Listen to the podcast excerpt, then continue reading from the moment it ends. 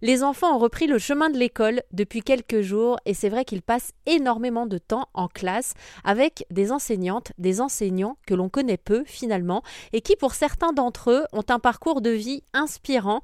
J'ai eu envie de tendre le micro à Caroline qui à l'âge de 36 ans a choisi de réorienter sa voie professionnelle en devenant professeur des écoles après un parcours d'animatrice radio pendant plusieurs dizaines d'années. Elle nous raconte son histoire.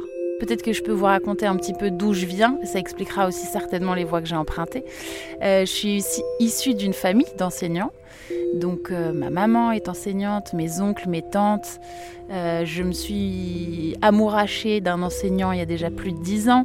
Donc voilà, j'ai beaucoup ça comme environnement. Je pense que en fait très vite quand j'ai commencé à choisir, à réfléchir à un métier, quand j'étais ado, j'avais cette envie mais j'osais absolument pas. Ça demandait de faire des études, ça demandait euh, de se faire confiance, hein, tout simplement. Euh, parce que c'est quand même un acte un petit peu spécial hein, de se dire euh, moi, je vais aller me mettre devant une classe. et puis, oui, moi, je vais endosser ce, rôle. Donc, il faut quand même, l'air de rien, avoir un peu des épaules quelque part euh, à 20 ans j'espérais avoir mais que je n'avais pas. Donc en fait voilà, je pense que quelque part c'était en moi et que ça m'a toujours attiré mais j'ai jamais trop osé. Ensuite, j'ai pris un chemin qui était totalement différent. J'ai travaillé dans des métiers de communication, dans la radio notamment. Donc j'ai travaillé avec ma voix beaucoup. Ça m'a beaucoup euh, apporté. Sur certains aspects, ça m'a nourri et sur d'autres, au contraire, ça m'a beaucoup déçu. Et je pense que c'est euh, justement à ce moment-là que j'ai eu besoin de prendre une autre voie. C'est au moment où euh, ce qui se passait dans le micro, ça continuait complètement à m'intéresser. Mais ce qui se passait derrière, c'est-à-dire dans les studios, commençait à me décevoir de plus en plus. Et surtout, euh, c'est un moment où je ne me reconnaissais plus dans ce que je devais transmettre, justement. Je trouvais qu'il y avait euh, très souvent, en tout cas dans, dans certaines radios que j'ai empruntées, dans lesquelles j'ai travaillé, il y avait un décalage entre ce qui se passait dans les studios et ce que je devais en raconter.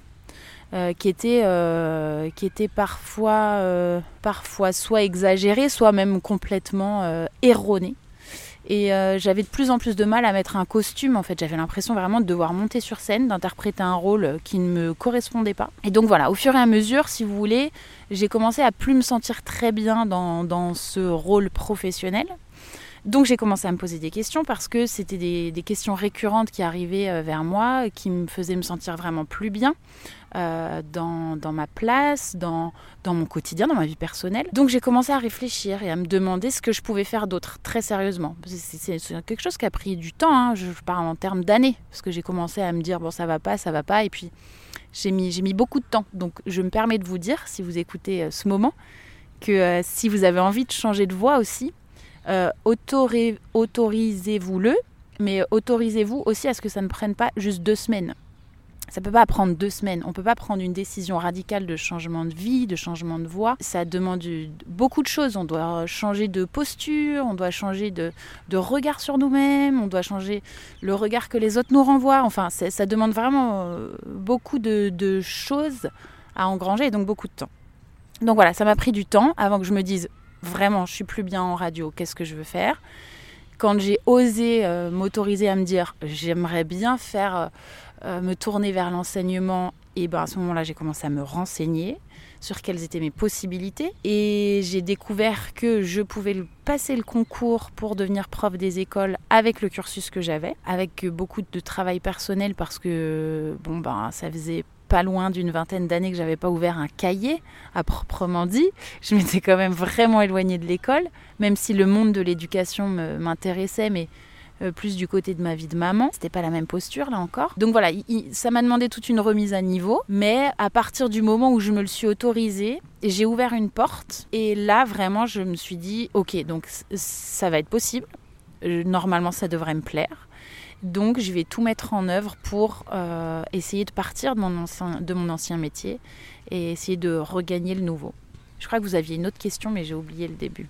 Moi aussi, hein, je me suis laissé porter par votre histoire, comme souvent sur euh, RZN Radio. Euh, mais donc, vous retournez à l'école, on parle d'une vraie formation, parce que, alors évidemment, nous, on est une radio positive, donc je viens vous voir parce que c'est positif, parce qu'il y a des gens comme vous euh, qui ont véritablement envie de devenir professeurs des écoles. On parle d'une pénurie en ce moment, il y a du mal à trouver des gens. On dit aussi parfois que c'est des gens qui sont à peine formés. Non, vous, ça a été une formation. D'ailleurs, vous êtes toujours finalement en formation parce que vous avez commencé à enseigner cette année.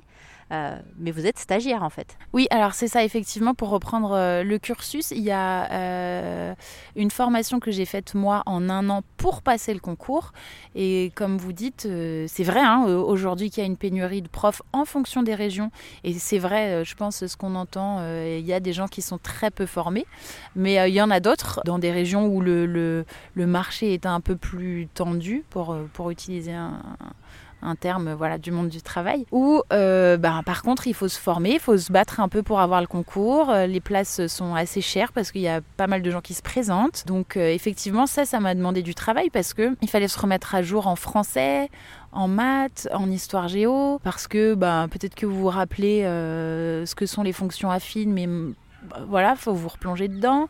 Faut savoir bien, bien, bien redécouper les phrases avec toutes les propositions euh, relatives, euh, etc. Il faut tout savoir à nouveau analyser, réexpliquer. Donc voilà, tout ça, ça m'a demandé du travail.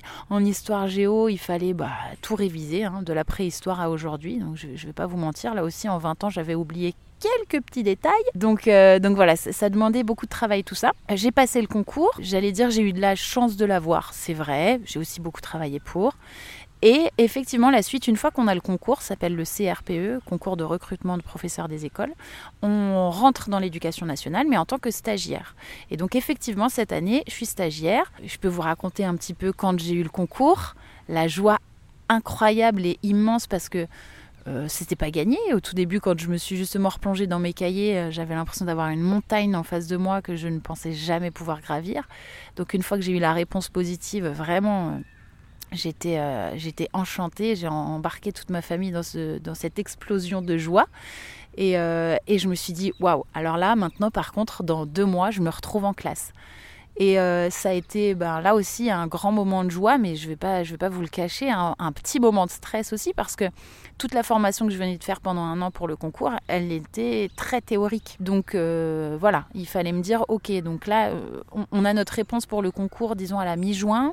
Ensuite, on a, on a la possibilité de faire des choix pour les affectations de poste. Ça, j'ai eu une réponse euh, à peu près à la mi-juillet. Et ensuite, bon, ben voilà, vous vous dites, dans, moins de deux mois, je, fais la rentrée. Donc maintenant, il faut euh, plus réviser seulement les propositions relatives, mais bah, tout le programme de ce qu'on va enseigner dans tel ou tel niveau euh, pour pouvoir être au clair sur comment va se dérouler la classe dès le mois de septembre. Donc voilà, j'ai aussi pas mal travaillé cet été. Caroline, qui nous racontera aussi cette semaine sa première rentrée scolaire, c'était en septembre 2022. Si jamais vous êtes enseignante, enseignant, vous aussi, et que vous voulez que je vienne vous tendre le micro AirZen Radio, n'hésitez pas à m'envoyer vos petits messages via la page contact disponible sur airzen.fr.